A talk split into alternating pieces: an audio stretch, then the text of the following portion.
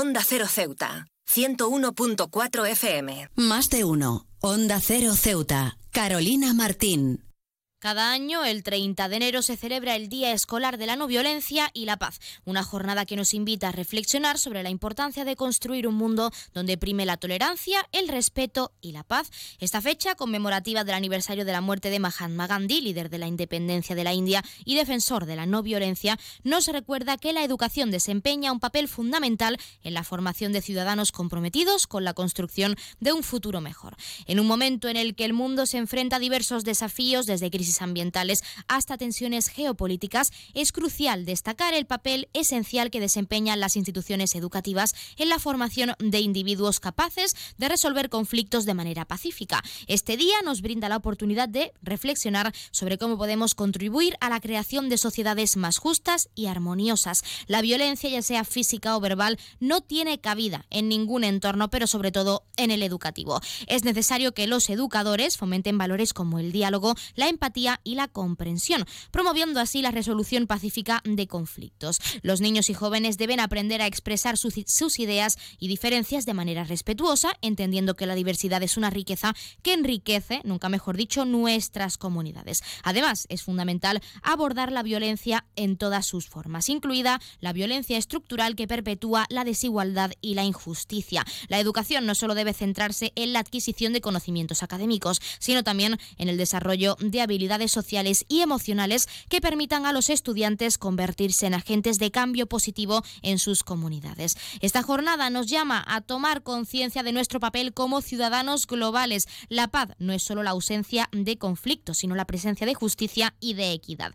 Es necesario que trabajemos juntos para construir sociedades inclusivas que respeten la dignidad de cada individuo, independientemente de su origen, género, raza o creencias. Este día es una oportunidad para inspirar acciones concretas Invitamos a los educadores, padres, estudiantes y líderes comunitarios a comprometerse en la construcción de un entorno educativo que promueva la no violencia y la paz. A través del diálogo abierto, la educación en valores y el fomento de la empatía, podemos contribuir a la formación de generaciones comprometidas con la construcción de un mundo más justo y pacífico. La educación es la llave que puede abrir las puertas hacia un futuro en el que la paz y la tolerancia sean los pilares que sostengan nuestras sociedades. Es responsabilidad de todos nosotros trabajar juntos para hacer de este sueño una realidad.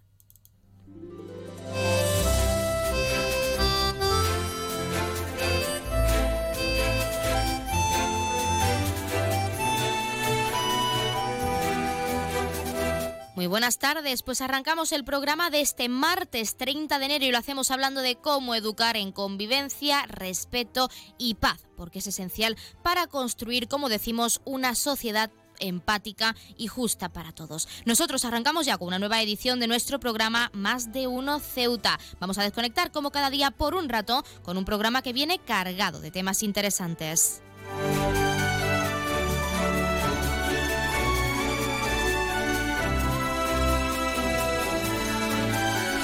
Y nos escuchan como cada día en el 101.4 de la frecuencia modulada y en las direcciones www.ondacero.es y www.ondaceroceuta.com. Ya saben que pueden como siempre participar en nuestro programa y pueden hacerlo de varias formas. En primer lugar y hasta la 1.40, 2 menos 20 del mediodía, que nuestra compañera Yurena Díaz les acerca toda la información local, pueden llamarnos en directo al 856 200 179. Como cada día estaremos aquí hasta la 1.50 52 menos 10 del mediodía. También pueden participar enviando una nota de voz o un mensaje a nuestro WhatsApp, que es el 639 40 38 11, o un correo electrónico a la dirección ceuta arroba Y otra alternativa, si lo prefieren, es contactarnos y seguirnos en redes sociales. Ya saben que estamos en Facebook y en Twitter en arroba onda cero ceuta.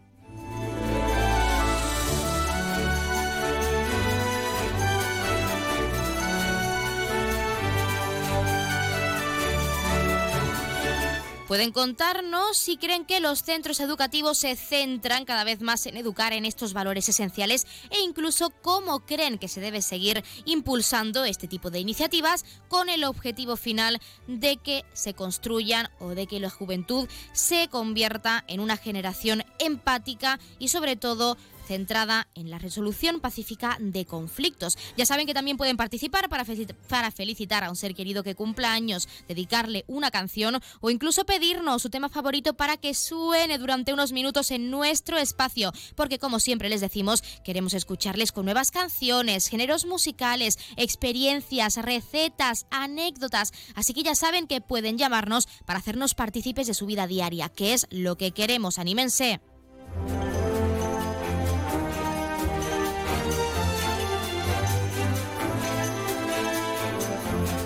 Pues como siempre tenemos muchas cosas que contarles cuando son las 12 y 25 minutos, casi 26 de este mediodía. Comenzamos con nuestro programa. No se pierdan ni un detalle que tenemos mucho que contarles.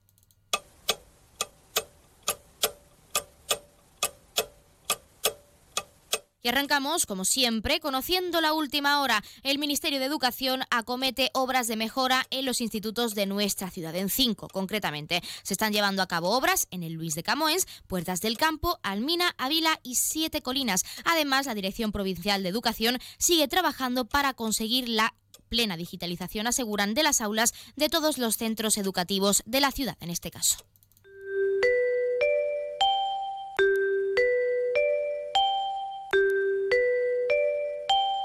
Ya tenemos la previsión meteorológica según apunta la Agencia Estatal de Meteorología. Para la jornada de hoy tendremos cielos cubiertos con probabilidad de chubascos, temperaturas máximas que alcanzarán los 18 grados y mínimas de 15. Ahora mismo tenemos 17 grados y el viento sigue, sigue perdón, soplando de levante.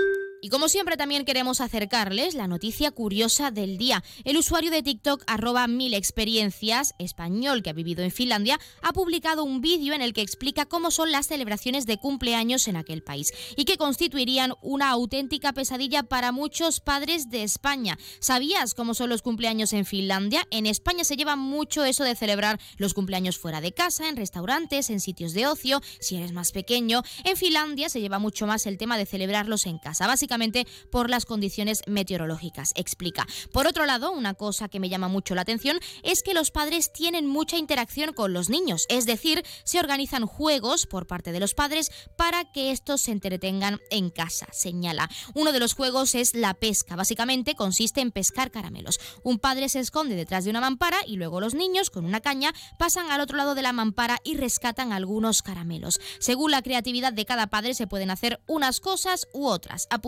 el joven TikToker. Y más cosas bien diferentes. Otra que me llama la atención es que las tartas a veces no son dulces, sino tartas saladas. El cumpleaños feliz sería bastante similar a como en España, pero en su idioma. Obviamente, remata. Algo bastante curioso, ya saben que pueden contarnos si toman la iniciativa y si el próximo eh, cumpleaños, perdón, que celebren de algún peque de la casa, pues van a tomar esas tradiciones como la de organizar juegos en común para que esa interacción padre-hijo no se pierda y el día sea un poco más especial de lo que ya es.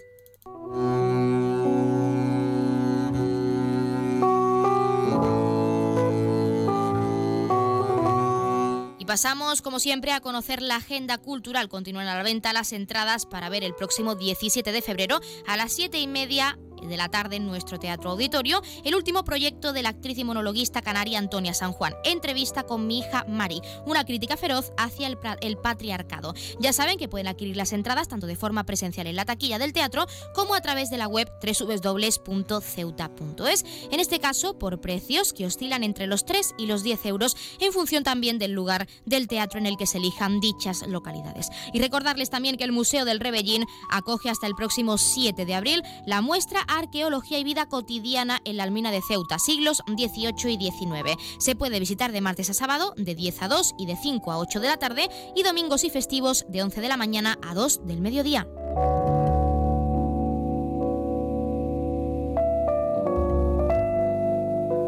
También, como siempre, contarles qué ocurrió un día como hoy. En 1969, los Beatles, la mítica banda británica de rock, toca su último concierto en la azotea de Apple Records, en Londres. Fue suspendido por la policía, por desgracia. En 1972 ocurre el Domingo Sangriento en Derry, Irlanda del Norte, Derry, perdón, en el que el ejército británico dispara contra una manifestación por los derechos civiles. Mueren, por desgracia, 14 manifestantes y más de 14 también quedan heridos. También contarles que en 2003 en Bélgica se legaliza el matrimonio entre personas del mismo sexo y en 2007 sale a la venta el sistema operativo Windows Vista de Microsoft en Estados Unidos, sustituyendo el Windows XP, el cual había sido lanzado en 2001.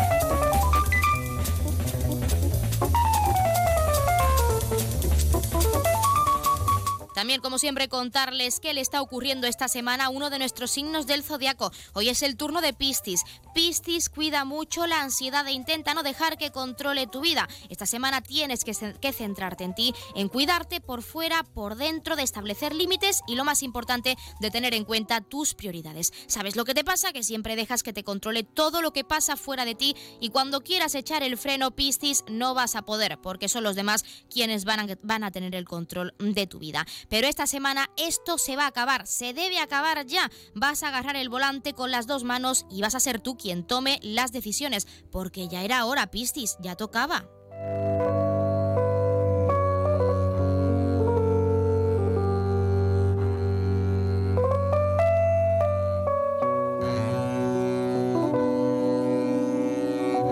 Y el acceso a la vivienda se ha convertido en un problema sobre todo para los jóvenes debido al alto coste del alquiler, entre otras cosas, lo que puede desanimar a los interesados e impedir que realicen una vida independiente. Nos lo contaba José Carlos Cutiño, delegado de OCU en Andalucía, al que por supuesto vamos a escuchar, no se pierdan ni un detalle.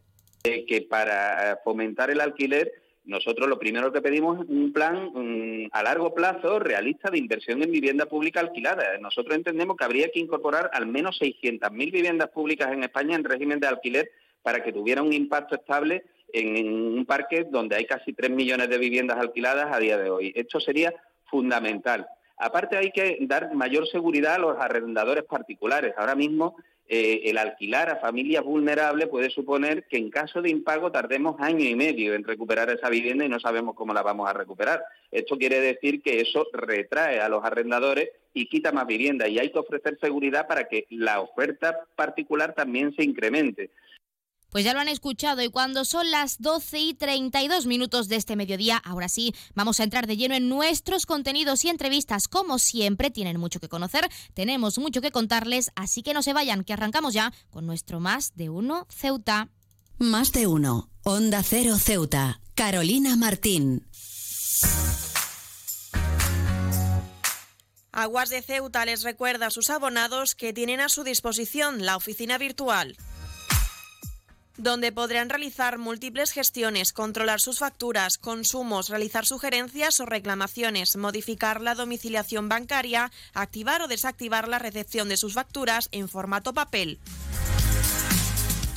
ACEMSA dispone además de una app en la cual podrán realizar avisos de averías, reclamaciones y disponer de acceso a diferentes links relacionados con nuestra empresa. Desde ACEMSA le recordamos nuestros teléfonos gratuitos 24 horas 910 21 56 y el 629 20 98 25 de mensajería WhatsApp y Telegram.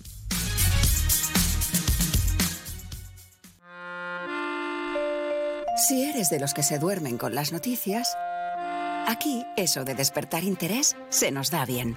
Nos acompaña Pedro Sánchez. He tratado siempre de, cumplir con mi palabra.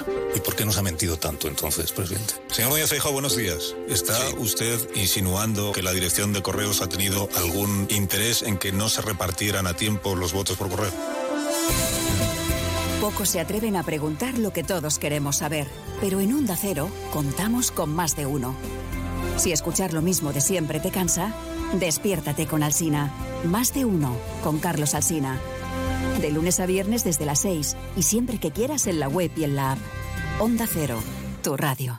Onda Agraria. Agricultura, pesca, ganadería, mercados. Aquí empezamos Onda Agraria, una hora recorriendo con todos vosotros el campo español. Resolver consultas, dudas de ámbito legal o ámbito administrativo que nos envían los oyentes. Cuéntenos un poquito esa aceituna, cómo se traduce luego en el aceite, qué tipo de aceite nos da. La voz del campo. Para los amantes de la cerveza, la posibilidad de que no haya lúpulo, pues hace que se nos pongan los pelos de punta. Cuéntanos, como ya saben nuestros oyentes, la climatología es una de las Onda Agraria. Pablo Rodríguez Pinilla y Soledad de Juan. Sábados y domingos a las 6 de la mañana. Y siempre que quieras, en la web y en la app de Onda Cero. Te mereces esta radio. Onda Cero, tu radio.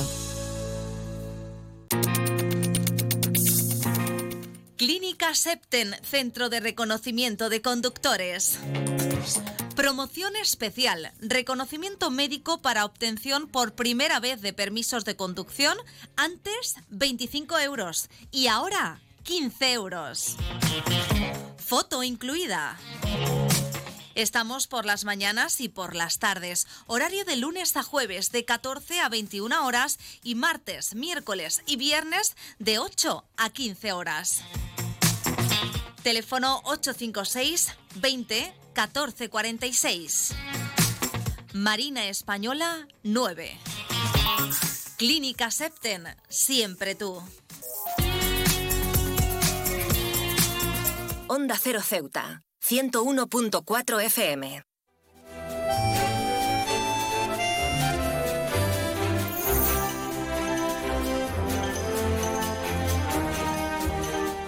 La medicina estética es bastante, bastante amplia y queremos conocerla. Por ello tenemos en nuestra sección de salud a África Albarracín, médico estético de la clínica Septen. Afri, muy buenas tardes.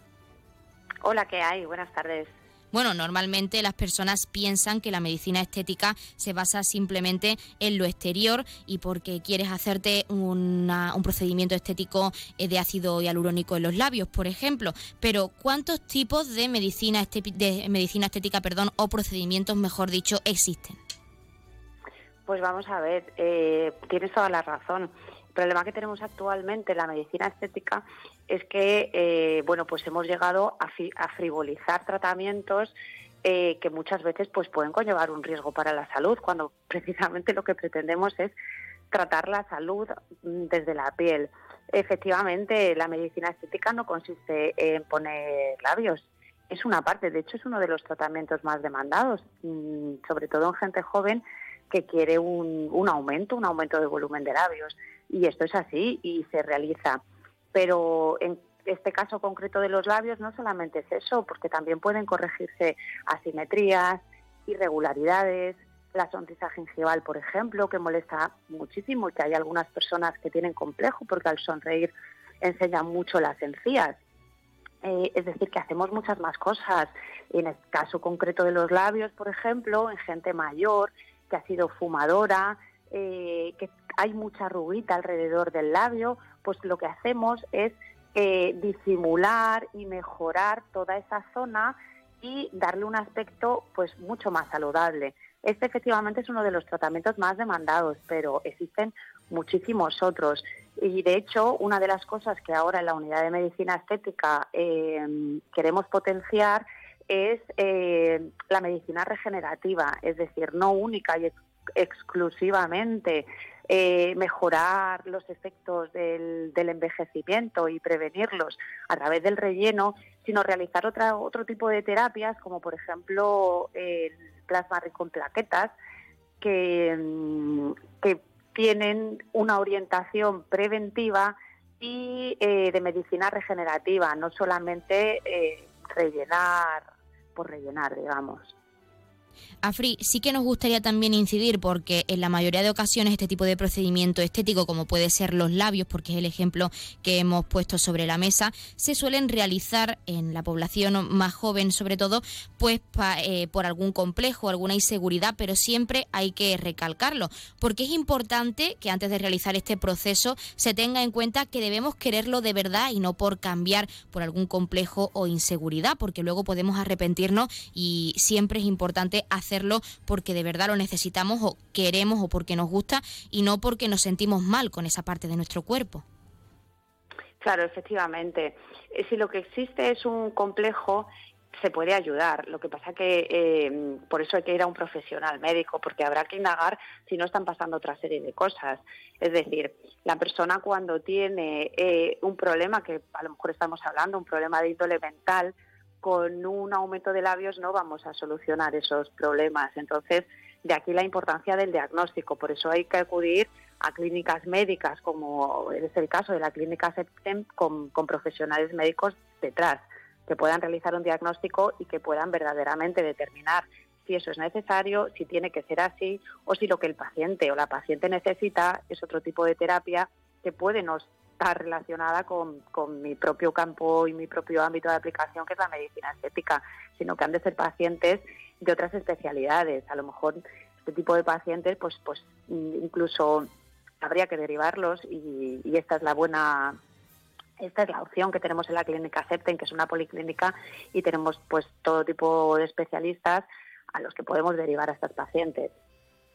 También algo bastante interesante que nos gustaría saber es ese proceso de consulta previa pues para personalizar los tratamientos según las necesidades del paciente y también conocer a esa persona que se va a someter a dicho procedimiento pues un poco antes de realizarlo, por así decirlo.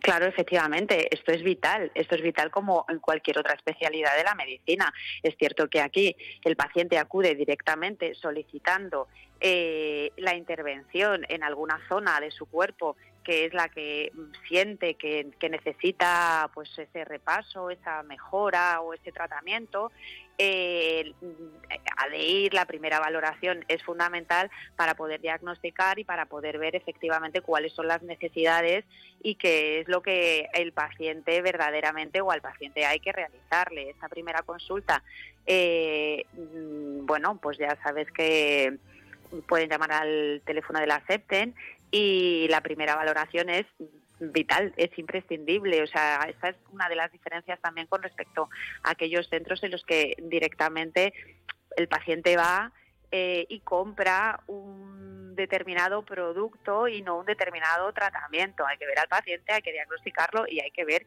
cuál es el tipo de tratamiento que necesita y esto ha de realizarlo un médico.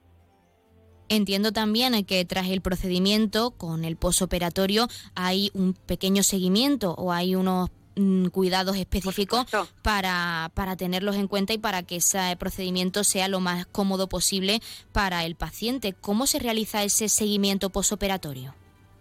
Por supuesto que siempre hay que realizar eh, revisiones de los pacientes, dependiendo del tipo de tratamiento que se haya realizado, ¿no? Generalmente, repitiendo el, uno de los más demandados, que es el de los labios, entre los 15 y 30 días hay que volver a ver al paciente para ver que todo está como tiene que estar eh, y en su caso corregir si se han producido asimetrías, si no ha quedado la cosa como no se ha producido alguna migración. En todos los tratamientos se realizan revisiones.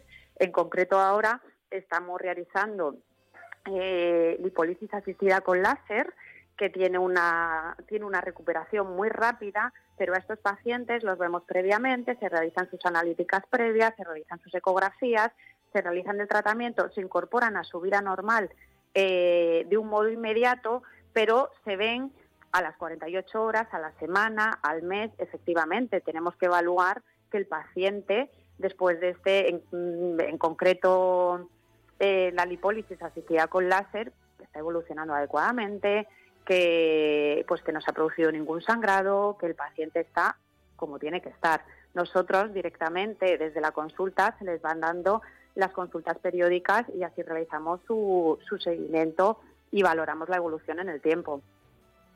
Algo que sí es muy importante y que sí queremos destacar, quizá también para finalizar y en tu caso como profesional, es por qué debemos elegir a un buen profesional de la medicina estética, porque normalmente o en alguna ocasión preferimos ahorrar un poquito más y acercarnos a una persona que pensamos que es de confianza, pero no tiene la formación, además eh, no tiene una formación específica como es el caso de los profesionales de la salud, que es vuestro ámbito, en tu caso, por ejemplo, porque es importante siempre a la hora de realizar dicho procedimiento elegir a un profesional de este ámbito. pues es importante, no es importante, es vital. Pues como hemos dicho al principio, mm, el tratamiento en medicina estética se ha que me trabo, frivolizado. Y, es frecuente ver en centros, eh, incluso en peluquerías, que cualquier persona mm, realiza determinados tratamientos eh, sin ningún tipo de titulación. Bueno, pues el refranero español es muy sabio y al final lo barato sale caro. Se pueden producir complicaciones, se pueden producir complicaciones muy serias que incluso pueden poner en riesgo la vida del paciente. Entonces, eh, mm, lo primero que hay que hacer es elegir un centro médico con un médico detrás, con un médico que te esté realizando el tratamiento. ¿Por qué? Porque luego lo que pasa es que ese tipo de complicaciones hay que solucionarlas para que el paciente pues no pierda su labio o no pierda su nariz. Para eso necesitas un médico. Entonces es vital, es vital elegir elegir un profesional médico que sepa valorar y que sepa manejar ese tipo de complicaciones que desgraciadamente se dan pues África Albarracín, médico estético de la clínica Septen. Nosotros desde aquí, como siempre, animamos a toda la ciudadanía que tenga pensado realizar dicho procedimiento, algún procedimiento estético, que lo haga a través de vuestras manos de los profesionales y que lo tengan muy claro porque si nos realizamos este tipo de procedimientos, que sea porque queremos hacerlo y no porque alguna inseguridad externa nos obliga a realizarla. Y también queremos agradecer que hayas dado unos minutos en nuestra sección de salud y en nuestro programa para hablarnos de la medicina estética estética y de todo lo que implica para también darla a conocer y que esos estereotipos pues se vayan alejando en nuestra sociedad. Muchísimas gracias. Muchísimas gracias a vosotros y así sea. Os esperamos allí. Gracias.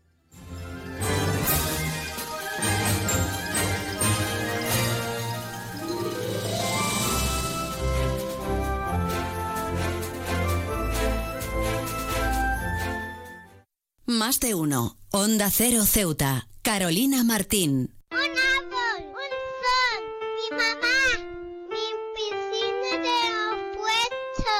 Ahora los impuestos son cosa de niños. Servicios Tributarios de Ceuta se lo pone muy fácil. A partir de ahora podrá pagar sus impuestos a través de la página web tributosceuta.org. Solo necesitará una tarjeta de crédito y la carta de pago que recibió por correo y con un solo clic se ahorrará tiempo, colas y desplazamientos. Recuerde tributosceuta.org. Servicios Tributarios de Ceuta, Ciudad de Ceuta. Nuevo horario de caja de 8 de la mañana a 2 de la tarde. 298, 299, 300 ovejas. Cuando consigues dormir, la noche pasa en un abrir y cerrar de ojos. Y cuando no, también. Porque si no puedes dormir, Gema Ruiz tiene el programa de radio que te reconcilia con la noche. Con actualidad, cine, curiosidades, música, juegos y la colaboración de los oyentes. ¡Baja esa voz! ¡Que no son horas! No son horas. De lunes a miércoles a la una y media de la madrugada, los jueves a las tres y siempre que quieras en la web y en la app.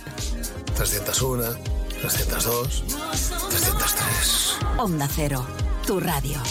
¿Sabes qué hace más ilusión que un mini nuevo? Con su olor a nuevo, su brillo de nuevo y su mira mi mini nuevo. Un concesionario nuevo lleno de minis nuevos Ven a Mini Borras Motor, en Avenida España, tu nuevo concesionario Mini en Ceuta. Con su olor a nuevo, su brillo nuevo.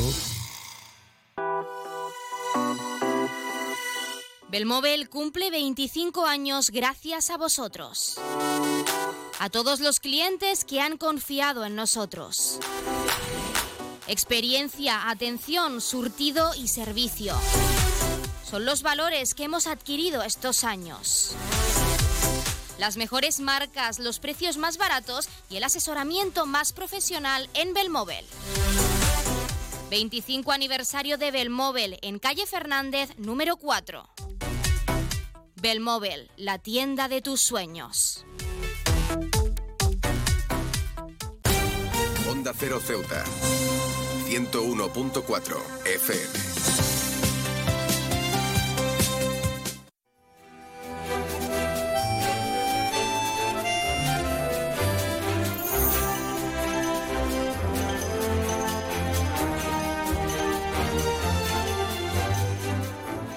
SATSE ha estado en el Parlamento Europeo para seguir mejorando nuestra sanidad. Para hablar de su participación tenemos a la secretaria general autonómica de este sindicato, que es Elizabeth Muñoz. Elizabeth, muy buenas tardes. Hola, buenas tardes. ¿Qué tal? Bueno, lo más importante es contarnos cómo se desarrollaba vuestra participación en el Parlamento. Bueno, la verdad es que ha sido una, un desarrollo bastante cordial y además con, mucho interés desde el punto de vista de puesta en común entre los diferentes países eh, que, participaron en la Comisión de Sanidad.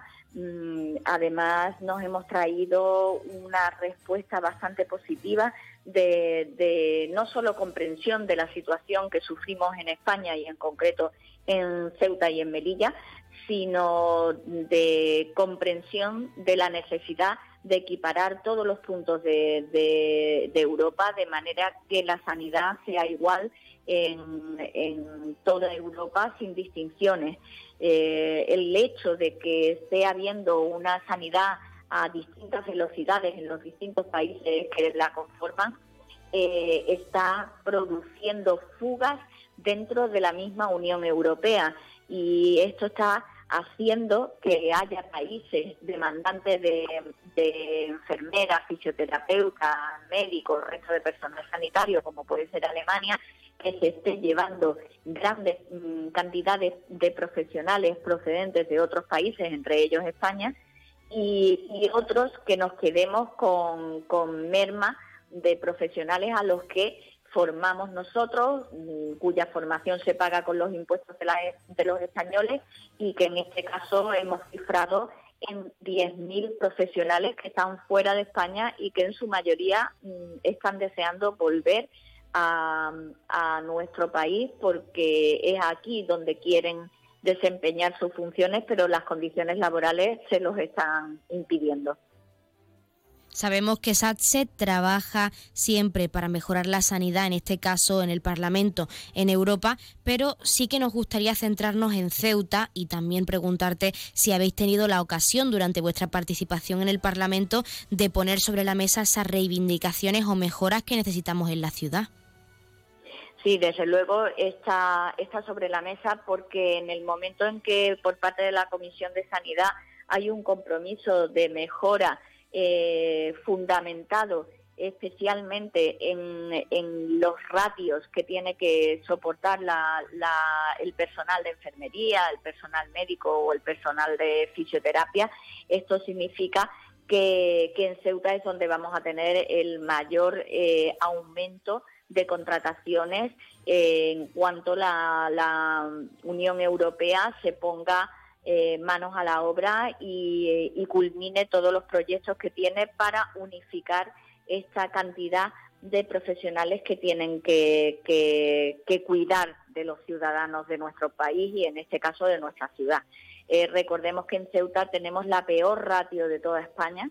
Eh, Ceuta y Melilla no llegan al 4% de, o sea, a, cuatro enfermeras por cada mil habitantes, perdón, eh, cuando en España, que ya estamos por debajo de la media europea, eh, estamos por encima de seis.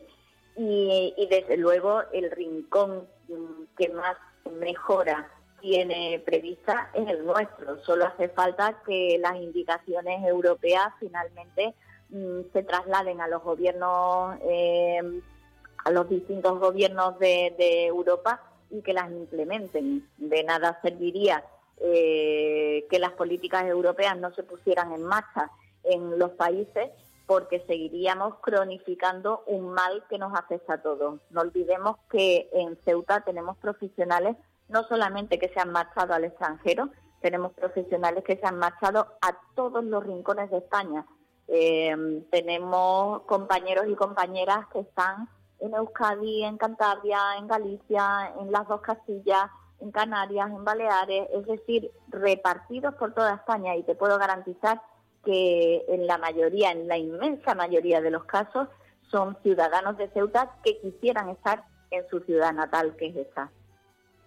Bueno, otra, otro asunto de interés es la reunión que tuvo en este caso la presidenta del sindicato con la ministra de Sanidad. Sabemos que desde SATSE en Ceuta se le ha pedido a la ministra que viaje a la ciudad y que compruebe de primera mano cómo es la situación de nuestra sanidad en concreto. ¿Cómo fue ese encuentro? Eh, la ministra parece que ha cedido. ¿Qué esperáis vosotros en cuanto a Ceuta se refiere? Bueno, desde luego hemos visto un cambio de talante. De hecho, la ministra se reunió con la presidenta de SASE el 11 de enero. Casi casi acababa de, aterrizar en el ministerio y, la primera, una de las primeras reuniones que mantiene es con el sindicato de enfermería poniendo en valor la importancia de, la profesión de la enfermería y de la fisioterapia, que son las profesiones que nosotros eh, eh, defendemos. Entonces, eh, esto ya es un, gesto que puede quedarse solo en un gesto y, en papel mojado, pero que nos hace eh, tener la esperanza de que realmente un cambio exista en este, en este nuevo Ministerio de Sanidad. Eh, nosotros siempre hemos mantenido desde Ceuta mm, que la sanidad en España, Ceuta y en Melilla en concreto, tienen que ser la joya de la corona de, eh, del Ministerio de Sanidad, porque son los únicos puntos asistenciales que mantiene el Ministerio.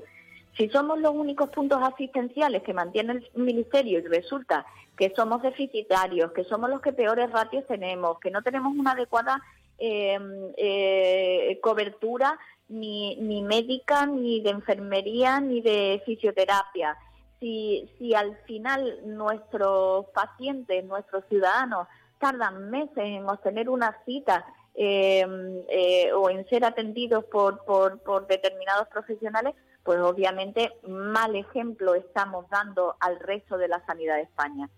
Eh, es lo que queremos hacerle entender a la ministra y por eso nosotros hemos pedido que pise Ceuta. Que pise Ceuta es fundamental, que venga aquí, que venga a Melilla, que compruebe la realidad, que no se reúna como suelen hacer con los propios directivos, mm, porque los directivos, pues bueno, intentan dar la mejor cara de lo que tenemos. No, no es eso lo que hay que hacer. Tenemos que enseñar la realidad de lo que tenemos.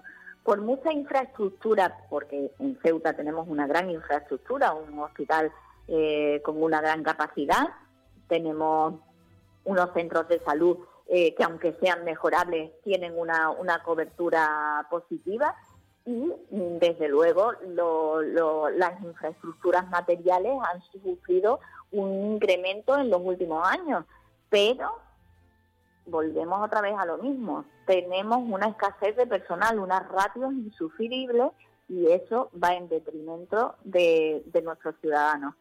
Queremos que la ministra lo vea por sí misma, que la ministra se reúna con las centrales sindicales, con los representantes de los enfermos, con eh, las asociaciones, en fin, mm, que muestre el talante de negociación real, poniendo los pies, en Ceuta y palpando la realidad, no los números fríos que le puedan dar una estadística en la que de repente dicen que, que, que es que no hay demora. Mm, eso es inasumible y desde luego tiene que ser la ministra la que, la que se quite la venda de los ojos y la que, como te digo, empodere nuestra ciudad poniéndola a la cabeza de las gestiones sanitarias de toda España. Pues nosotros, Elizabeth Muñoz, seguiremos muy pendientes de esa posible visita de la ministra de Sanidad a Ceuta para comprobar las mejoras que, necesita, que necesitamos en la ciudad, que es lo más importante en este momento. Y queremos, en este caso, agradecer que nos haya dado unos minutos en nuestro programa para hablar de esa participación en el Parlamento, que desde luego marca un antes y un después en el futuro de la sanidad ceutí. Muchísimas gracias. Gracias, como siempre, a todos. Buenas tardes.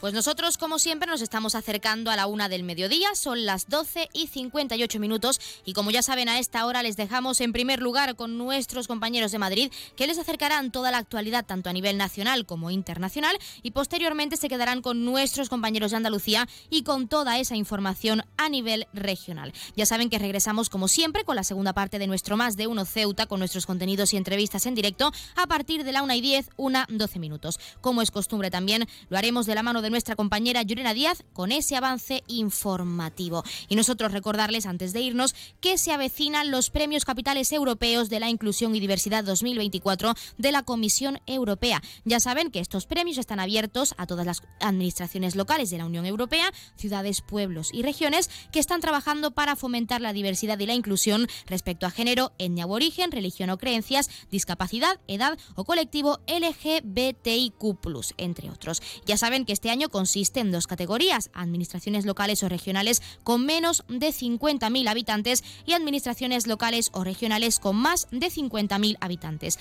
Además, se concederá un premio especial a las iniciativas enfocadas a promover ciudades seguras y libres de violencia para las mujeres. Recordar que el plazo continúa abierto hasta el próximo 15 de febrero de este año 2024, así que aún tienen tiempo para inscribirse y participar en estos premios tan especiales. Ahora sí, les dejamos con nuestros compañeros. Regresamos enseguida, no se vayan.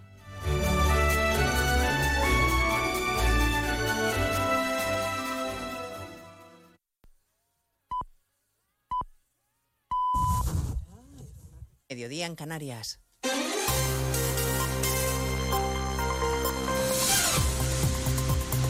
Noticias en Onda Cero. Buenas tardes, avanzamos a esta hora. Algunos de los asuntos de los que hablaremos con detalle a partir de las 12 en Noticias Mediodía, pendientes de un pleno en el Congreso de los Diputados que empieza a las 3 y que no sabemos cómo va a terminar. Se va a votar el texto de la amnistía que el PSOE pactó con Junts, pero los de Puigdemont amenazan ahora con votar que no si no consiguen garantías suficientes para que sean amnistiados todos los delitos de terrorismo, también los de alta traición. Los últimos autos judiciales que situarían a Puigdemont fuera del paraguas de la amnistía pueden hacer saltar por por los aires el texto que podría ser devuelto a la Comisión de Justicia si el PSOE no cede aún más. Será interesante escuchar lo que tiene que decir hoy el Gobierno a través de su portavoz, Pilar Alegría, que comparece ahora mismo como cada martes tras el Consejo de Ministros desde Bruselas. El presidente de la Generalitat Per Aragonés no ha querido valorar el posible no de Junts, se ha limitado a elogiar el texto que, aunque mejorable, dice, es robusto. Yo no me voy a posicionar sobre cuáles son las declaraciones o las comunicaciones de otras formaciones políticas. La ley de amnistía es una ley importante, es una ley robusta, es una ley que evidentemente se puede seguir trabajando, pero lo más importante es que se pueda aprobar esta ley para superar la represión. Sánchez, que estará en el Pleno esta tarde, de momento guarda silencio, mientras el líder del Partido Popular, Núñez Feijóo, habla de esperpento y patetismo. Y lo que sucede en España ya no es que sea preocupante, es que realmente empieza a ser patético. Esta misma tarde vamos a votar en el Congreso de los Diputados una ley impensable en cualquier país de nuestro entorno. Es una ley hecha a la medida de un prófugo en un chalet de Waterloo y negociada pues fuera del Congreso de los Diputados y fuera de España? A partir de las dos recordaremos el dato del PIB del año pasado que acelera en el cuarto trimestre y creció en el conjunto del año un 2,5%, algo más de lo previsto. El dato de la inflación de enero no fue en cambio tan bueno porque los precios repuntaron un 3,4% por culpa sobre todo de la electricidad. El ministro de Economía, Carlos Cuerpo, sostiene en todo caso que la tendencia es buena. Sigue esta senda de moderación de la inflación que está siendo compatible con el mantenimiento de las medidas de apoyo a los hogares y empresas más afectados por la subida de los precios. Estamos demostrando desde el Gobierno que es posible conjugar crecimiento económico, creación de empleo y medidas destinadas a la protección social y al bienestar de ciudadanos, hogares y empresas. La economía de la eurozona de momento ha esquivado la recesión técnica porque el último trimestre de 2023 creció un 0%, se estanca, pero no retrocede. Si hablamos de salarios, el poder adquisitivo de los trabajadores solo aumentó el año pasado en Baleares y en Canarias. La brecha entre el sueldo autonómico más alto y el más bajo sigue creciendo. Superó los 700 euros de diferencia. Jessica de Jesús. La diferencia entre la comunidad autónoma con el mayor salario y aquella con el menos acentúa, según ADECO. Además, es cierto que el salario medio en España crece un 5,4% anual, situándose en los 1.920 euros anuales en 2023, pero a su vez cae el poder de compra un 2,6%, lo que equivale a 610 euros menos al año en el bolsillo de los españoles. Solo en Baleares y Canarias aumenta el poder de compra del salario medio, mientras que los trabajadores de Madrid, La Rioja, Cataluña y Navarra son los que más pierden. El Partido Popular va a registrar la petición de comparecencia en el Congreso de varios ministros para que expliquen lo que a su juicio está siendo una inacción del Gobierno en la crisis de los camioneros en Francia y las consecuencias en los transportistas españoles, que aseguran que pierden cerca de 12 millones de euros cada día que tienen que estar parados por la huelga de los franceses y que siguen denunciando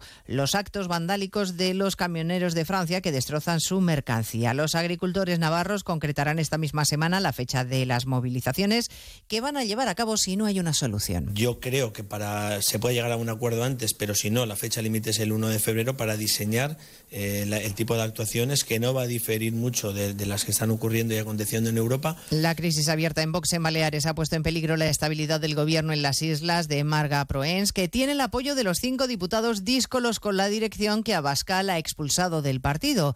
La presidenta sostiene que el enfrentamiento solo afecta al Parlamento, pero la verdad es que empieza a planear la sombra de un adelanto electoral. Baleares, María Cortés. De hecho, los fieles a la dirección nacional de Vox apuestan porque la presidenta balear Marga Proens convoque elecciones anticipadas. En Onda Cero, la presidenta de Vox en las islas, Patricia de las Heras, ha acusado a Idoya Rivas, una de las cinco diputadas díscolas que ha provocado su cese del grupo parlamentario, de chantajear a Marga Proens. Me consta que, que Idoya había reunido a puerta cerrada a Marga Proens para entrar en el gobierno. Pues ella tendrá varias opciones, ¿no? O, o someterse al chantaje de, estos díscolos de estos personajes o convocar elecciones anticipadas. El partido se prepara además para una batalla jurídica. El todavía presidente del Parlamento, Gabriel Lesen, ha confirmado que no renunciará a la presidencia. Y un apunte más, nuevo récord de temperatura en Europa confirmado hoy por la Organización Meteorológica Mundial. Se registró en Sicilia el 11 de agosto de 2021 cuando el termómetro alcanzó los 48,8 grados centígrados. Pues de todo ello hablamos en 55 minutos, cuando resumamos la actualidad de esta mañana de martes 30 de enero. Elena Gijón, a las 2, Noticias Mediodía.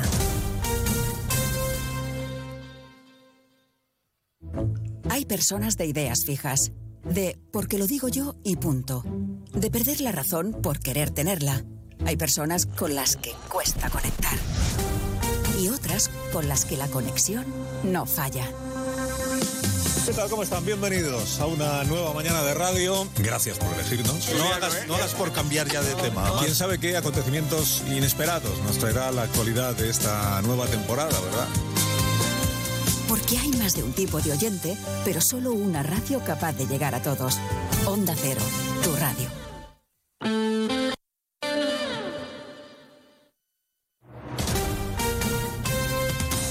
Andalucía, Onda Cero.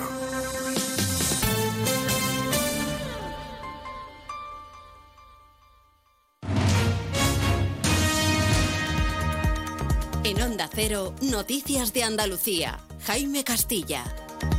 Buenas tardes, hacemos hasta ahora un repaso de la actualidad de Andalucía de este martes 30 de enero, día en el que el presidente de la Junta, Juanma Moreno, mantiene en Bruselas una reunión con el vicepresidente de la Comisión Europea con el objetivo de llamar la atención de las instituciones comunitarias sobre la sequía que sufre la comunidad. Hablando de sostenibilidad, en el municipio sevillano de la Puebla del Río, 12 ayuntamientos del entorno de Doñana firman hoy un acuerdo para el reparto de 70 millones de euros del Ministerio de Transición Ecológica destinados a la conservación del entorno natural y el desarrollo de las economías locales. Otros dos consistorios, los de Hinojos y Almonte, firman su propio pacto porque no están de acuerdo con ese. Onda Cero Huelva, Rafael López. Firman, Jaime, un acuerdo entre ellos, entre Hinojos y Almonte, como propuesta para el Ministerio, porque entienden que el reparto que se ha hecho no es justo al no contemplar que estos dos territorios aportan el 64% de la superficie a Doñana. El resto de pueblos aplauden un acuerdo que va a suponer una importante inyección económica. En Málaga, el ciudadano italiano detenido por asesinar presuntamente a dos mujeres y emparedar en lo que entonces era su piso a una de ellas, ha reconocido en una carta los crímenes, aunque dice que a la que ocultó su cadáver en una pared no la mató. Onda Cero Málaga, José Manuel Velasco. El presunto asesino quiere confesar que mató en mayo pasado a su expareja Paula porque ha experimentado en prisión un acercamiento muy grande con Dios. Sobre la muerte en 2014 de Síbora, su otra expareja, insiste en que no fue responsable de su muerte, pero reconoce que ocultó su cadáver, por lo que, según dice, mantiene que está arrepentido por hacer algo tan asqueroso. Seguimos ahora con el repaso de la actualidad del resto de provincias y lo hacemos por Almería. En Almería, tras los bloqueos a camiones almerienses en Francia que se han visto involucrados en las protestas de los agricultores, empiezan las primeras estimaciones. Y es que de seguir en la misma situación, asociaciones como la Organización de Productores de Frutas y Hortalizas de Almería asegura que supondrá pérdidas a la semana que superarán los 75 millones. En Cádiz, Dragados Offshore ha anunciado la inversión para la ampliación de su planta en el polígono del Bajo de la Cabezuela en Puerto Real con un importe de 175 millones de euros y la creación de casi un centenar de nuevos empleos. En Ceuta, el Partido Popular y Vox han rechazado desde la Asamblea cualquier acuerdo con EH Bildu. El gobierno local cree que no se debe pactar con quienes no condenan sin fisuras el terrorismo de ETA expuesto. PSOE, dice, y Ceuta ya acusan al gobierno local de hacer política con el dolor de las víctimas. En Córdoba, el 76% de los empresarios de la construcción cumplieron sus expectativas en el año 2023. El sector espera que este año sea mejor y hasta el 60% de los empresarios esperan que sus resultados sean mejores. Un 32% cree que se mantendrán como el año pasado. En Jaén destacamos que Eduardo Fermín Estival se ha incorporado al registro oficial de artesanos de la Junta de Andalucía con su taller profesional de grabado y estampación ubicado en Peal de Becerro. Esta inscripción es obligatoria para poder acceder a las ayudas autonómicas al sector. Actualmente hay 123 inscripciones en la provincia jienense, de las que 106 son artesanos individuales, 15 empresas y 2 son asociaciones. En Granada, la exalcaldesa de Maracena ha denunciado por amenazas al marido de la edil que fue secuestrada por su expareja, Onda Cero Granada, Guillermo Mendoza. También al hermano de la exedil Vanessa Romero, que fue secuestrada en febrero del año pasado por quien entonces era el novio de Linares, Pedro Gómez. La exalcaldesa culpa al hermano de Romero de acosarla con mensajes al móvil después de que ella acudiera a la Guardia Civil a denunciar al marido de Vanessa Romero por presuntamente haberla increpado hace unos días golpeándole la ventanilla del coche mientras la insultaba.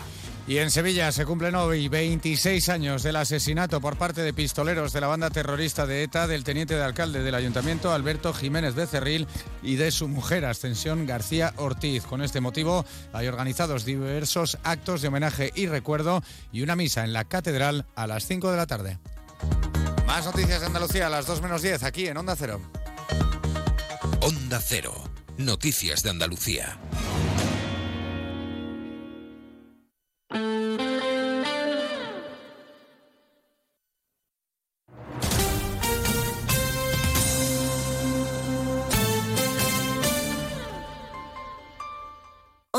Ceuta, 101.4 FM. Más de uno. Onda Cero Ceuta. Carolina Martín.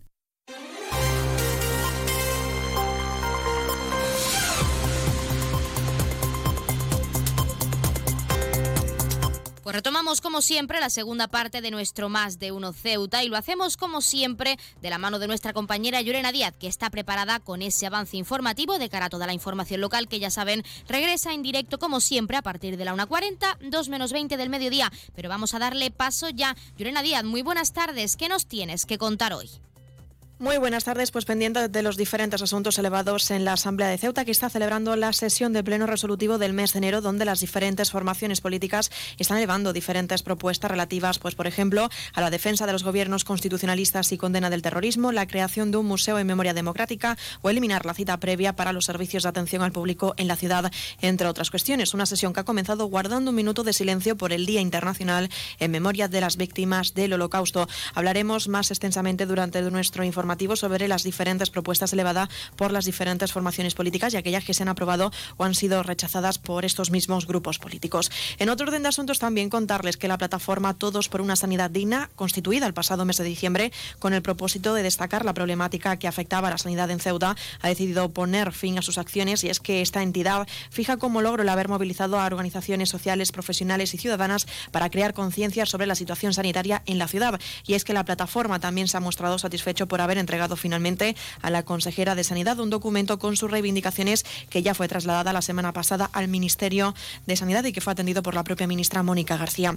En otro orden de asuntos, en esta jornada el Gobierno de la Ciudad Autónoma, a través de la Consejería de Fomento, Medio Ambiente y Servicios Urbanos, ha abierto ya por un periodo de 20 días la participación, a participación pública la elaboración del proyecto de ordenancia de una zona de baja emisiones en la ciudad, tal y como se recoge en este boletín oficial de la ciudad.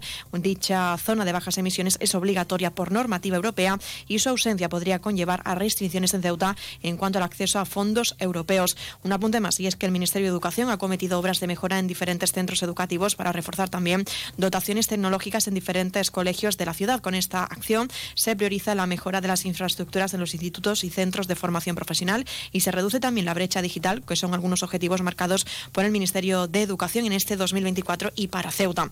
Y por último, hablamos de deporte, pero no menos importante, y es que ha tenido lugar ya la primera reunión de coordinación para la octava edición de la carrera cívico-militar Cuna de la Legión, que se va a celebrar en Ceuta el próximo 2 de marzo y que se prevé la participación de 5.000 personas. Recuerden que esto tan solo ha sido un avance informativo y que en nuestro informativo del mediodía, que tendrá lugar a partir de las 2 menos 20, hablaremos de estos asuntos y otros más. Así que no se lo pierda.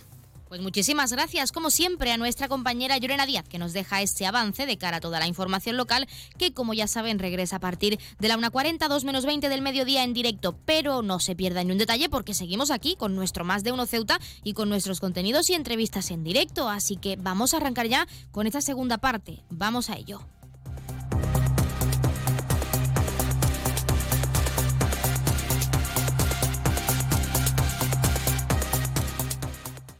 Más de uno. Onda Cero Ceuta. Carolina Martín. La música mansa las fieras. en concreto, esta. Porque el Colegio Invisible es el programa favorito del monstruo bajo tu cama. Del de dentro del armario. Y del que se esconde tras las cortinas. Ahora podéis compartir algo más que tu cuarto. Comparte buenas historias, misterios, enigmas y fenómenos extraños que no te dejarán dormir. Pasa la noche de los jueves en vela con Lorenzo Fernández Bueno y Laura Falcó. A la una y media de la madrugada y siempre que quieras en la web y en la app. Onda Cero, tu radio. Germán se ha comprado el frigorífico con mayor capacidad del mercado, con sistema de control de temperatura y de humedad, dispensadores de hielo y agua y con wifi para comprar desde la pantalla integrada. Pero a él, a él lo que le ha conquistado es la doble puerta para poder seguir pegando los imanes de sus viajes, que ella iba justo. Si coleccionas viajes y bueno, imanes, Carles Lamelo también. Es el destino. Gente viajera. Todos los sábados y domingos a partir de las 12 del mediodía y siempre que quieras en la web y en la app. Gente viajera. Un imán para los amantes de los viajes.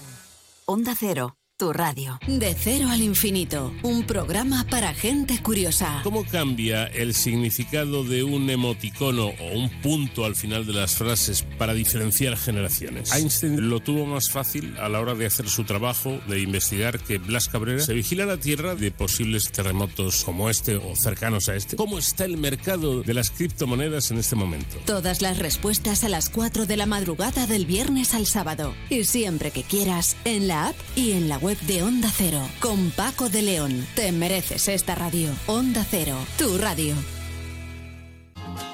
Es normal pensar que la radio hace mucha compañía, pero nosotros queremos agradecer la compañía que vosotros, los oyentes, hacéis a la radio. Porque cada día sois dos millones. Imagina si tenemos compañía, para rato, para 24 horas de contenido todos los días de la semana. Y no es de extrañar, porque entretenimiento tenemos para aburrir. Bueno, para eso justamente, ¿no? Yo dejaba esta sección para divino. Estamos aquí para que el trayecto de vuelta a casa se os haga familiar, para que tengáis excusa para salir a correr, para que ese vuelo de varias horas se os pase volando y para que no dormir sea un sueño. Onda Cero, tu radio.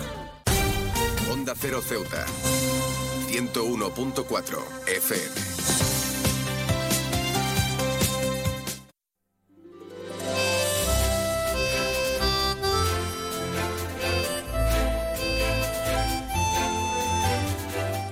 ACEFEP ya ha puesto en marcha su regalo solidario de San Valentín y para hablar de ello tenemos en nuestra sección de asociaciones a Miguel Sánchez, educador social de esta entidad. Miguel, muy buenas tardes. Buenas tardes, Carolina. ¿Qué tal? Bueno, en primer lugar y lo más importante es saber en qué consiste el regalo de este año. Bueno, como, como todos los años hacemos un, bueno, para todas las, festividades, para, en este caso San Valentín, pues bueno, hemos elaborado un llavero, pero le hemos querido dar una vuelta al día de San Valentín, porque bueno, nos parece genial el, pues el amor romántico que siempre se nos ha vendido, pero nosotros le hemos querido dar una vuelta y hemos hecho un llavero de que se llama Si me quiero. Y bueno, el, el lema es que si el amor es compartido, tienes que empezar por ti mismo.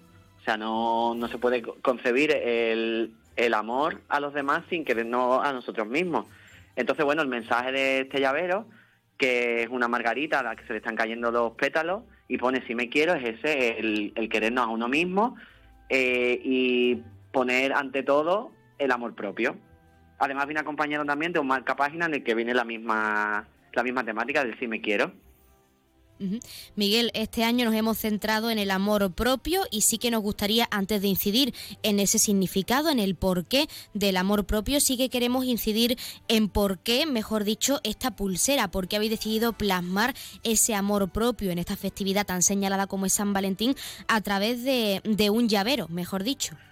Sí, pues mira, eh, como siempre, siempre decimos, nosotros tenemos una parte de financiación que es pública y otra parte de esa financiación tiene que ser con fondos propios, o sea, cosas que nosotros generamos. Y bueno, pues con este llavero, pues se contribuye también a la recuperación de las personas con un problema de salud mental, porque todo lo recaudado en esta, en este caso en el día de San Valentín, pues bueno, va para cofinanciar proyectos que, de atención directa a personas con un problema de salud mental. Sí, porque ahora sí tenemos que incidir, Miguel, en la concienciación, en la importancia del amor propio en San Valentín.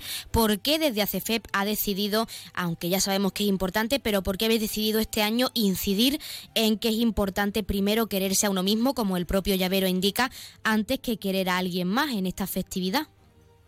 Pues bueno, estábamos dando una vuelta porque otros años, pues sí, nos hemos centrado más en el amor de, pareja, ¿no? En el amor, en el amor que siempre eh, vemos en la tele, en el amor, en, en eso, ¿no? Entonces queríamos dar una vuelta y entonces, bueno, aquí hay muchas cabezas pensantes y pensaron en eso, en, darle una vuelta al concepto del amor y bueno, y, el, y qué hay amor mm, más bonito que el amor propio, o sea, el el dedicarnos a nosotros tiempo, el hablar a nosotros mismos, en aumentar nuestra autoestima entonces, bueno, la idea de, este regalo es que, yo me lo autorregale, porque muchas veces es verdad que, no nos autorregalamos nada, o a personas a las que le tenemos aprecio, bueno, pueden ser pues tu pareja, en este caso, que también es muy importante, eh, a tu familia, a amigos, pues bueno, el, regalarle un llavero en el que se te diga que si quiérete, o sea, yo te quiero, pero quieres de tú también. O sea, creo que es un mensaje que, bueno, que es importante y nunca está mal decirle, decirle a la gente que queremos que, se deben de querer ellos también. Es un detalle bastante pequeño pero muy significativo. Y también nos gustaría preguntar, porque ya lo habéis puesto en marcha, ¿la ciudadanía ya está haciendo sus pedidos? ¿Está ilusionada con este detalle tan especial en este caso? Pues sí, la verdad es que ha tenido muy buena acogida porque sacamos la publicidad el viernes y bueno, eh, está siendo está siendo un éxito. Así que yo animo que si a alguien le parece buena idea, que, nos miren en nuestras redes sociales, que vean que allí está, hay fotos y se ve cómo es, porque las unidades son limitadas y bueno, tampoco no, tampoco tenemos muchos más. O sea que, que si alguien está ahí indeciso, indecisa, que, que, que lo vean en redes sociales o que nos escriban a nuestras redes, que también aparecen nuestros teléfonos y que bueno, que si quieren hacer un pedido que todavía están a tiempo. Y además es solidario, o sea que es regalas en San Valentín y colaboras con la salud mental. O sea que dos por uno. Miguel, quizá una pregunta más personal, en tu caso como educador social de esta entidad, ¿crees que además la ciudadanía al comprar, al hacer ese pedido y al obtener este llavero, ya sea para regalárselo a un familiar o a su pareja o para simplemente autorregalárselo, como tú mismo nos has dicho, también van a comprender la importancia de ese mensaje de si me quiero, si me tengo que querer en San Valentín, que no todo es la pareja, que no todo es el amor romántico, sino también el amor propio? Hombre, yo creo que sí, que el mensaje cala, porque bueno, tú, el llavero, eh, eh, la imagen se ve claro, es si me quiero, o sea, me tengo que querer a mí mismo Y bueno, y abajo pone el mensaje de que, que sí, que si el amor es compartido, perdón, tienes que empezar contigo mismo. Yo creo que es que el mensaje queda bastante claro y, y, también desde, desde aquí que incidimos mucho en cuidarnos a nosotros mismos, en trabajar nuestra salud mental, creemos que es un mensaje súper necesario.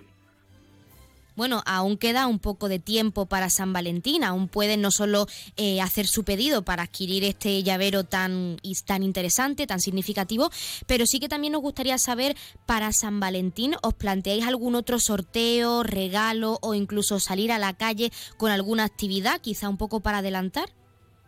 Pues mira, ahora mismo no, no se plantea nada. Yo creo que sí que eh, dentro del programa de Ocio y Tiempo Libre hagan alguna actividad que en la que se trabaje San Valentín, ahora mismo no, te sé decir, pero sorteos y más productos a la venta y eso no. Yo creo que con el llavero, bueno, ya estamos pensando en cosas para posteriores acontecimientos, Día del Padre, Día de la Madre, bueno, aquí tú ya lo sabes que no, que no paramos y siempre estamos intentando buscar esos fondos propios que te digo y bueno, pues siempre tenemos cosas entre manos. Pues llega lo más importante y aunque ya nos lo has dicho por encima, siempre queremos profundizar para todo aquel interesado en adquirir este llavero que puede hacerlo desde ya para regalárselo a un familiar. En este caso, ¿cómo pueden adquirir dicho llavero? Pues mira, estamos aquí en, la, en nuestra sede de siempre, en la Plaza Vieja. Se pueden pasar por aquí si quieren hacerlo de manera personal y y encargarlo. Eh, por nuestras redes sociales está toda la información de, la, o sea, la publicidad, tanto en Instagram, en Twitter como en Facebook. Nos buscan a CFE y ahí encuentran toda la información. El precio es 5 euros, que no sé si lo he dicho. El precio es eso, es 5 euros. Eh, tenemos aquí por si quieren venir y llevárselo. Y bueno, y si nos lo encargan, pues mira, me paso tal día que, que por eso no hay ningún problema. Pues nosotros, Miguel Sánchez, desde aquí, como siempre, animamos a toda la ciudadanía a que corra y adquiera ese llavero tan significativo que representa el amor propio en San Valentín. Y como siempre, queremos agradecer en este caso que nos hayáis dado unos minutitos en nuestra sección de asociaciones y en nuestro programa para hablar de este regalo solidario tan interesante y que, como siempre, pues pretende además fomentar la salud mental en nuestra ciudad autónoma. Muchísimas gracias. Gracias a vosotros siempre.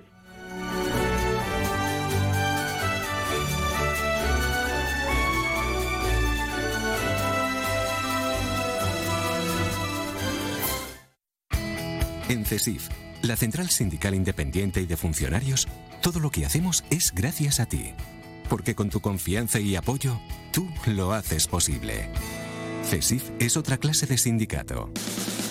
Independiente y profesional, transparente y cercano. Sindicato más representativo en las administraciones públicas de España y en muchas empresas privadas. Sea cual sea tu profesión, en la función pública o en la empresa privada, CESIF es tu sindicato. Vota CESIF. Defiende tu trabajo. Pues como siempre han escuchado las palabras del sindicato CESIF y uno de nuestros colaboradores y como siempre ya tenemos al otro lado de la línea esa asamblea territorial de Cruz Roja con ese sorteo en directo como cada día. Así que no perdamos más tiempo y vamos a darles paso ya. Asamblea Territorial de Cruz Roja, muy buenas tardes. Buenas tardes. A continuación les ofrecemos el sorteo correspondiente al día de hoy, 30 de enero.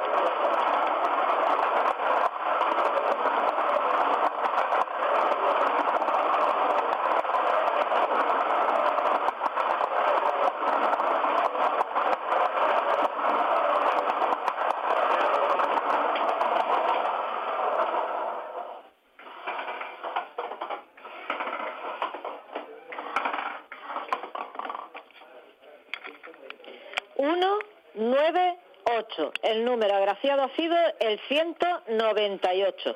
Enhorabuena a los ganadores y hasta mañana.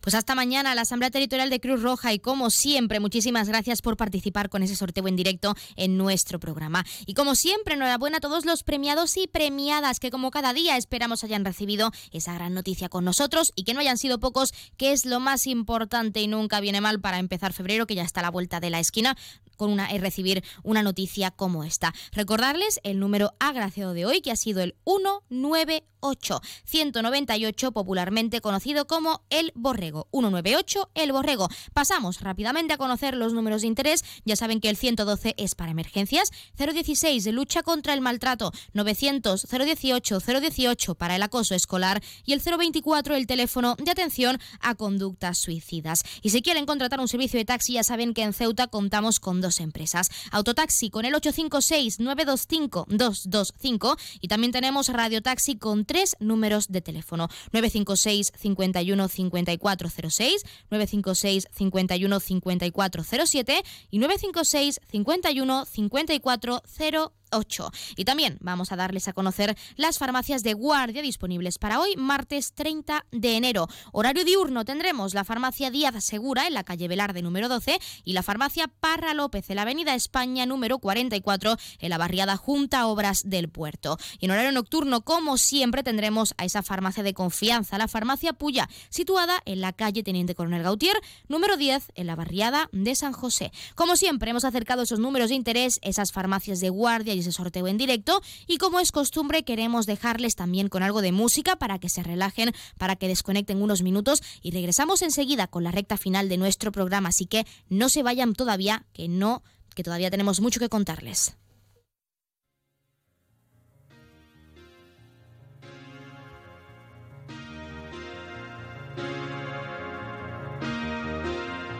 Thank you for coming home. Sorry that the chairs warm.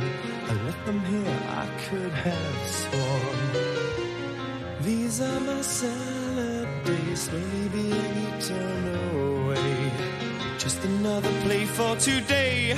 Oh, but I'm proud of you, but I'm proud of you. Nothing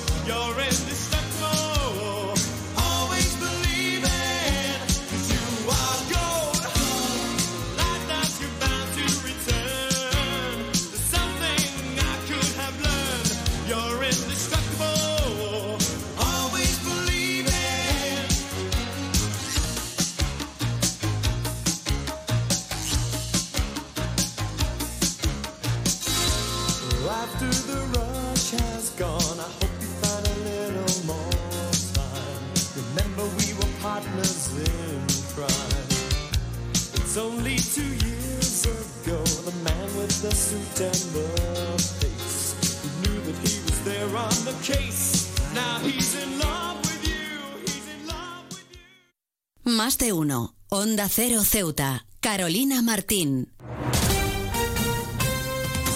Onda Cero Ceuta. 101.4 FM.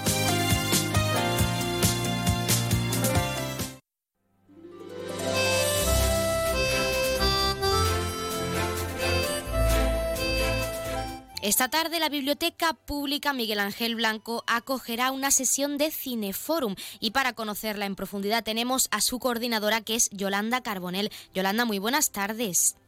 Hola, muy buenas tardes. ¿Qué tal? Bueno, en primer lugar y lo más importante es saber qué película se va a tratar en esta nueva sesión. Pues mira, eh, hemos elegido una película del año 2003 que se llama Master and Commander, que está dirigida por Peter Bayer, un director australiano, e interpretada en sus papeles protagonistas por Russell Crowe y Paul Bettany. ¿Por qué habéis decidido, teniendo en cuenta que es la primera sesión de 2024, si no me equivoco, eh, esta película? ¿Por qué? ¿Qué tiene de especial en concreto? Pues mira, nosotros normalmente solemos buscar una película que esté relacionada algo con el club de lectura. Si, hay una adaptación de la novela que leemos en el club de lectura, si hay una adaptación al cine, pues solemos poner esa película.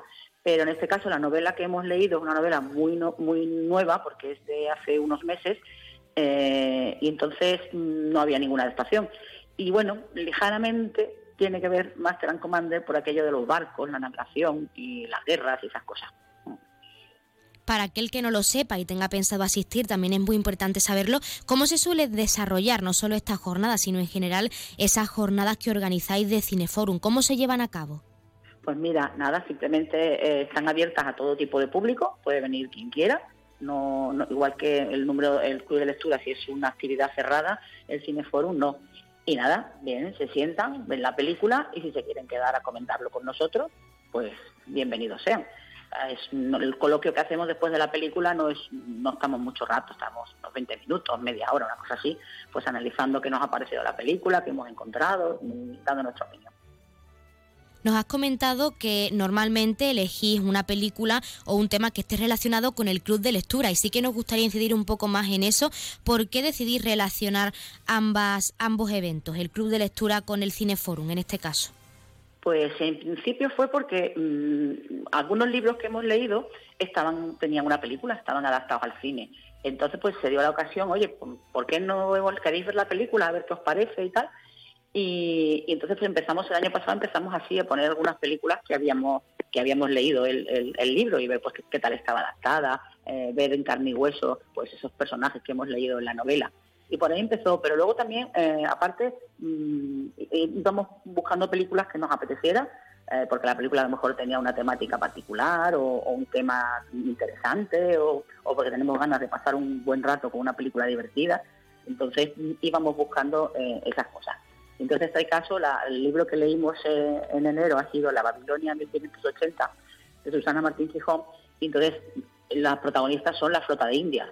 Y bueno, pues en vez de la flota de India vamos a coger a la Armada inglesa en las guerras napoleónicas, que es lo que ocurre en Master and Commander. Es una forma bastante interesante de seguir fomentando la cultura en todos sus ámbitos, que en este caso es la lectura y también el cine, que es uno de los aspectos que se centra eh, este Cineforum. Sí que nos gustaría también preguntarte, porque imagino que sí, no hace falta, pero siempre es importante saber, ¿la ciudadanía tiene ganas de estar con vosotros, sobre todo aquellos asistentes fieles al club de lectura? Sí, sí, la verdad es que no me puedo quejar del éxito que estamos teniendo con, todas las actividades. La semana pasada tuvimos una actividad nueva eh, organizada precisamente por un, miembro del Club de Lectura, que era una aproximación a la ópera, y no te puedes hacer idea qué acogida más buena ha tenido. Nos ha tenido a casi todo el mundo loco este fin de semana escuchando ópera en casa. y Yolanda, ¿por qué crees en tu caso como coordinadora de esta biblioteca pública, Miguel Ángel Blanco, y también encargada de organizar el Cineforum, esta sesión? Porque es importante que la ciudadanía ceutí asista y comparta esa tarde de cine y debate, porque el debate entra dentro del Cineforum y también es muy enriquecedor, por así decirlo, el compartir con otros asistentes, con otras personas que tengan los mismos gustos, pues esta película en concreto. Pero ¿por qué crees que es importante? Hombre, porque yo creo que aporta muchas cosas. En principio también te sirve pues como foco, punto de encuentro para conocer a, otras personas. Eh, yo creo que la, biblioteca no tiene solamente una, faceta que sirva para que la gente se lleve libros o vengan a estudiar. Las bibliotecas se pueden hacer muchas cosas. Hoy en día las bibliotecas son espacios donde se hacen múltiples actividades. Y, dentro de esa línea, pues por eso decidimos poner en marcha el, Cineforum. En la, en la Adolfo Suárez lo hay bueno, pues vamos a llevar a, al de, la Biblioteca Miguel Ángel Banco, pues también un, poquito de cine. Es el primero de 2024. Como tú misma nos has dicho, no paráis de realizar actividades en esa biblioteca pública situada en la barriada del Morro, pero sí que queremos incidir en este caso en el Cineforum, en esta sesión de 2024. ¿Tenéis pensado alguna otra sesión más de cara a este nuevo año y también relacionada con el Club de Lectura? ¿Quizá algún otro evento que esté relacionado con el cine? Sí, sí, hay, te puedo asegurar que más o menos hay o una o dos películas al mes programadas. Eh, ya la de febrero ya está decidido. Ya, está ya estamos en marcha leyéndonos las novelas del Club de Lectura de febrero y en este caso sí hay adaptación cinematográfica de, uno de los libros que vamos a leer, pero no está disponible por ninguna parte la película, no la he encontrado en ninguna plataforma porque es una película que no llamó mucho la atención y en vista de lo cual, pues como el, el Cineforum de febrero es una fecha emblemática, que es el 14 de febrero de San Valentín, eh, hemos buscado una película de amor. Pues Yolanda llega lo más importante centrándonos en la sesión de esta tarde concretamente. Sabemos que es gratuita para todo aquel que quiera asistir, pero hay que dejar claro la hora y el lugar, la biblioteca pública.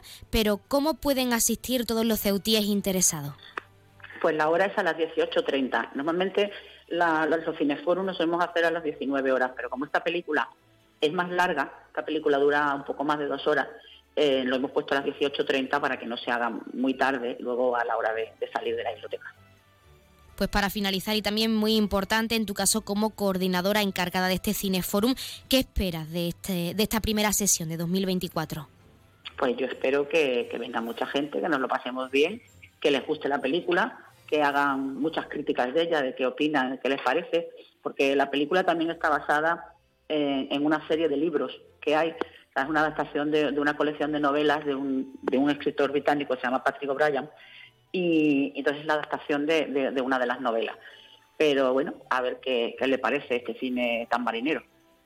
Pues nosotros, Yolanda, también les animamos a que acudan esta tarde a esa biblioteca pública Miguel Ángel Blanco a las seis y media de la tarde, a esa primera sesión de este año de Cineforum. Y nosotros queremos agradecer que nos hayas dado unos minutos en nuestro programa para hablarnos de cómo se va a desarrollar esa jornada y de todas las actividades que tenéis previstas ya de cara a ese mes del amor que es el, de- el mes de febrero, el San Valentín. Muchísimas gracias.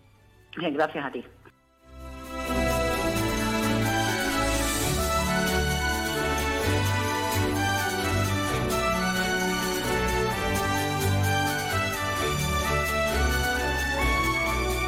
Pues hasta aquí nuestro más de uno Ceuta de hoy. Nuestros contenidos y entrevistas se quedan como siempre con algo de música y en unos minutos nuestra compañera Llorena Díaz toma los mandos de la emisora con toda la información local. Por nuestra parte que pasen muy buena tarde y nos escuchamos mañana a la misma hora, 12 y 20 del mediodía. No se pierdan todavía la información local.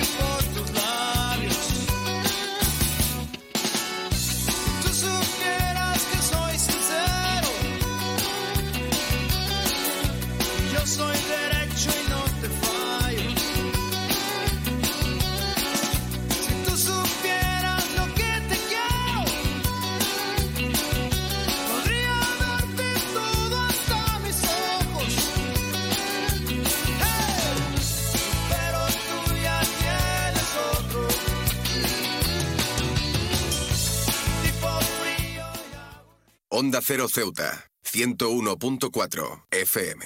Noticias. Onda Cero Ceuta. Llurena Díaz. Muy buenas tardes, son las 2 menos 20 de este martes 30 de enero. Llega la hora de noticias de nuestra ciudad. Es la hora de noticias en Onda Cero. Servicios informativos en Onda Cero Ceuta.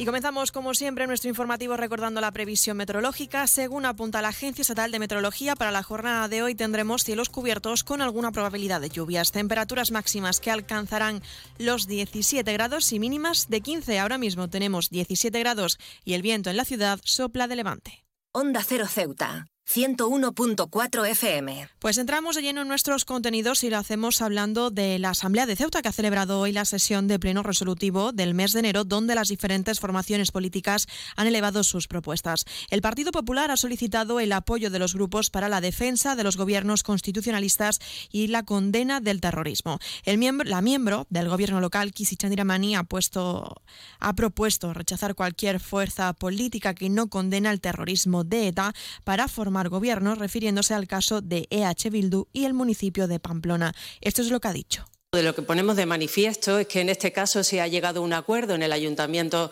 de, Pamplona entre el Partido Socialista y EH Bildu para acceder al gobierno de- del Ayuntamiento. Es decir, otra vez por acceder a un sillón, como algunos de los que están aquí nos han acusado. Sobre todo cuando el presidente del Gobierno decía el Partido Socialista de Navarra y el Partido Socialista Obrero Español tenemos la misma posición. Con Bildu no se acuerda nada. El secretario general socialista Juan Gutiérrez considera que este tipo de propuestas llegan a la Asamblea para calentar el ambiente y que Euskadi es una muy diferente a la de hace años. Gutiérrez asegura que se apuesta por el diálogo, consenso y el acuerdo. Han pasado ya más de una década del fin de esta. Euskadi es otra muy diferente a la que era de, los años de llamados los años de plomo. pues se convencieron al fin de que el único camino es la política, el diálogo y los acuerdos. Vox ha apoyado la propuesta, pero ha recordado que el Partido Popular se contradice con esta iniciativa al pactar los sillones de la vicepresidencia con el Partido Socialista en Ceuta. Escuchamos a la diputada Teresa López.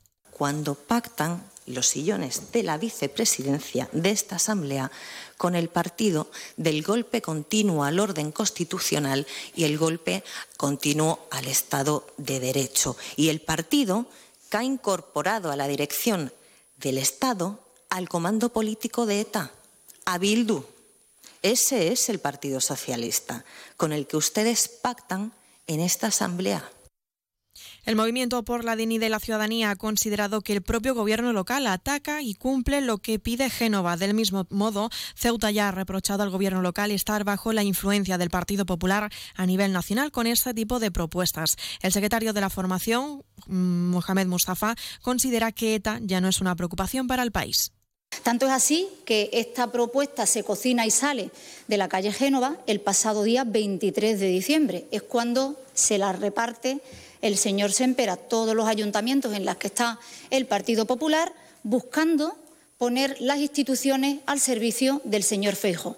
Por suerte, ETA ya no es una preocupación para los ciudadanos de este país. Sin embargo, los españoles y las españolas tenemos que asistir casi cada día a esta utilización soez y mezquina del terrorismo por parte de la extrema derecha y de la derecha con el único fin de desacreditar al adversario Rechazada la propuesta del Partido Socialista que ha planteado la creación de un Museo Cultural de la Memoria Democrática para recopilar documentos, imágenes, relatos y otros objetos que se puedan trasladar a la ciudadanía. El secretario general socialista, Juan Gutiérrez, se ha referido a dar a conocer lo que ocurrió durante la dictadura. Es por ello que el Gobierno ha expresado su rechazo acogiéndose al Pacto de Reconciliación, según establece la Constitución de 1978. Para la miembro del Ejecutivo, Kisi Chandiramani, España ha vivido un progreso desde que se aprobó esta ley, basado en la democracia, solidaridad integridad territorial, entre otros. Que la defensa de la memoria democrática no es un fenómeno español, sino que parte de resoluciones de, las organizaciones de Naciones Unidas y del Parlamento Europeo, que pide a los Estados miembros una cultura común de memoria histórica que rechace los crímenes de los regímenes fascistas y otros regímenes totalitarios. Deberían de pactarse estas cuestiones que, como decía antes, afectan a los sentimientos y al alma de, muchas, de muchas personas, porque muchas personas pueden verse soliviantadas.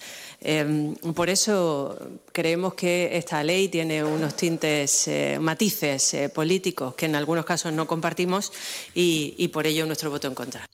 La propuesta de Vox ha sido también rechazada relativa a eliminar la obligatoriedad de cita previa para los servicios de atención al público de la ciudad. La consejera de Hacienda, Kisi Chandiramani, ha explicado que es imposible suprimir esta concentración de citas previas en ámbitos como el ICD o servicios sociales para evitar, entre otras cosas, que la ciudadanía tenga que hacer colas para ser atendida carece totalmente de sentido que a la fecha se siga exigiendo cita previa para trámites tan esenciales para el conjunto de los ciudadanos como pueden ser los que se realizan en el registro de la ciudad, en ACEMSA, estadística o incluso en el ICD.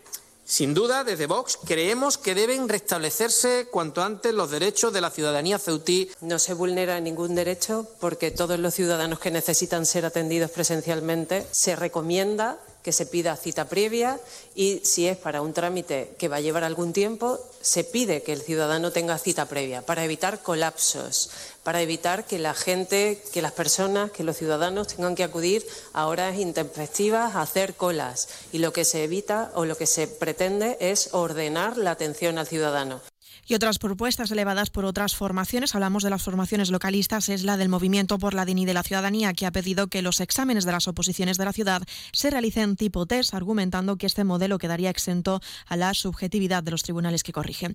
La ciudad va a iniciar los trámites para cambiar la modalidad de estas pruebas. El consejero de presidencia competente en materia de recursos humanos, Alberto Gaitán, pasa por la negociación con los sindicatos de las bases de cada convocatoria.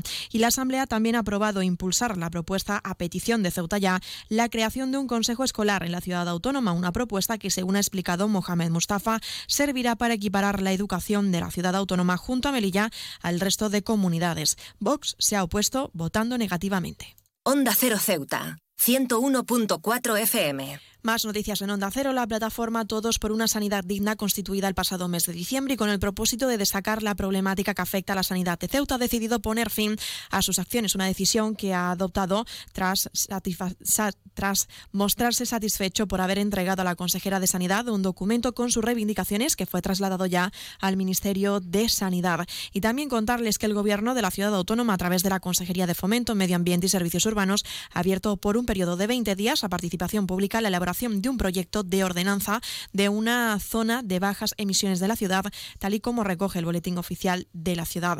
Y la Asociación Española contra el Cáncer en Ceuta ha preparado una jornada para esta semana dedicada a informar sobre la enfermedad, unas ponencias que se va a desarrollar en la Biblioteca Pública Adolfo Suárez y que correrá a cargo de destacados profesionales.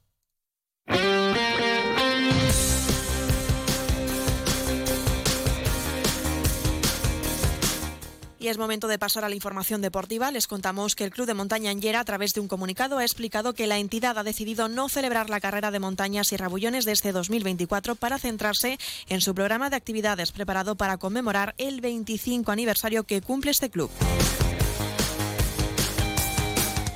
La Federación de Tenis de Ceuta, en colaboración con la Federación de Pádel, van a organizar en las instalaciones de este club, tanto de tenis como de pádel de Loma Margarita, un campeonato de ambas modalidades deportivas para conmemorar el bicentenario de la creación de la Policía Nacional de la mano de la Jefatura Superior de la Policía de Ceuta. Se va a desarrollar a partir del 19 al 25 de febrero.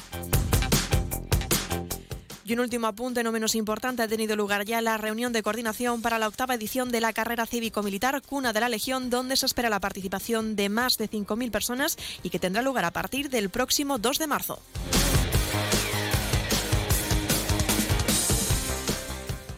Noticias. Onda Cero Ceuta. Llurena Díaz.